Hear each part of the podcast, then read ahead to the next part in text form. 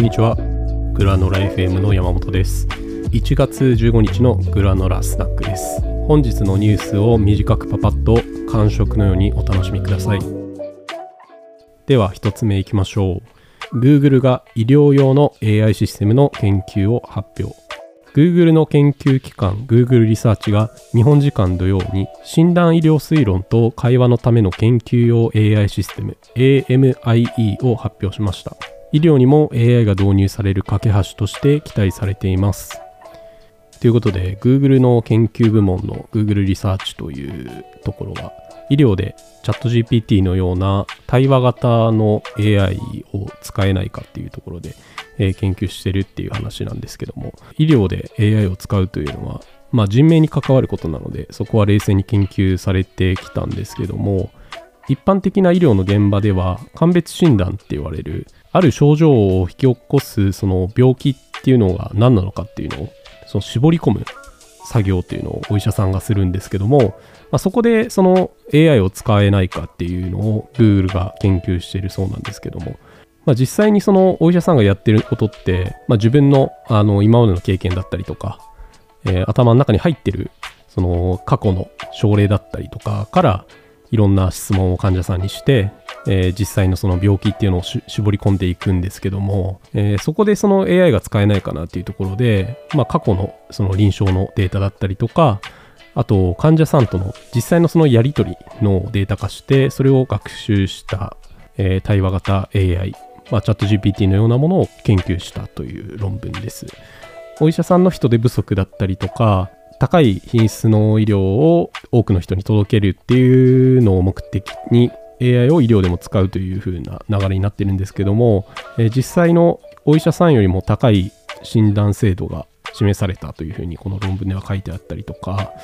結構面白いのが訓練する中で患者さん側も AI でこういう病状がありますっていうのをあの全部あの人を介さずにその自分の中で AI の中で、えー、仮想の患者さんを演じ仮想のお医者さんを演じでその会話を他の AI のシステムが評価してさらにそれをフィードバックしてそのお医者さん側の精度を高めていくっていうその全部自分でやるっていうのがこの AI システムのあのすごいところっていうふうに書いてあって自分の中でどんどんどんどんスピードを上げてこう学習していって、えー、成長していくっていうのがこの AI システムの、えー、すごいところ。まあ、あのこれが実際の現場で使われるかどうかっていうところまではまだ分かんないんですけども、まあ、いろいろな制限があったりして解決していかないといけない問題はあるんですけどもかなり技術的には、まあ、お医者さんが自分の補助として AI を使うっていう未来も、まあ、遠くないのかなというふうにこのブログを見て思いました、えー、2つ目いきましょう。CES2024 が終了。テックメディアのザ・バージが AI 機能に空言アメリカ・ラスベガスで約1週間にわたって開催された世界最大級のテクノロジー展 CES が先週終了しました。今年は AI を使った製品や AR、VR を体験するためのグラス型製品の出展が特に増加しました。えー、毎年年始に行われている、まあ、年に1回行われているテクノロジーのイベントなんですけども、まあ、やっぱり、えー、今年は予想されてたように AI の製品がかなり多くて、ザ・バージというテクノロジーのメディアがそれについて書いてるんですけどもチャット GPT とかの認知度が上がったおかげで製品の機能の名前とかに AI とつけて宣伝するメーカーが多かったそうです。でも実際にはチャット GPT みたいな生成 AI と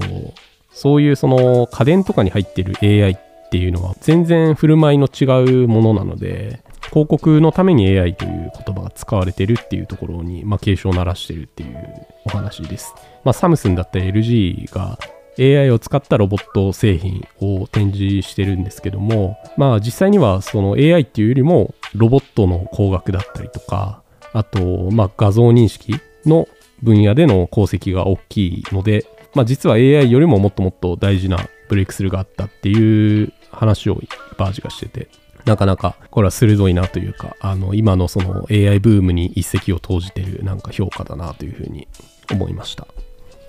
3つ目、イーロン・マスクのスペース X2024 年は衛星通信の拡大誓う。民間の航空宇宙メーカースペース X のイーロン・マスクが年初の挨拶を行いました。スペース X が運営する衛星通信のスターリンクの拡大を誓っています。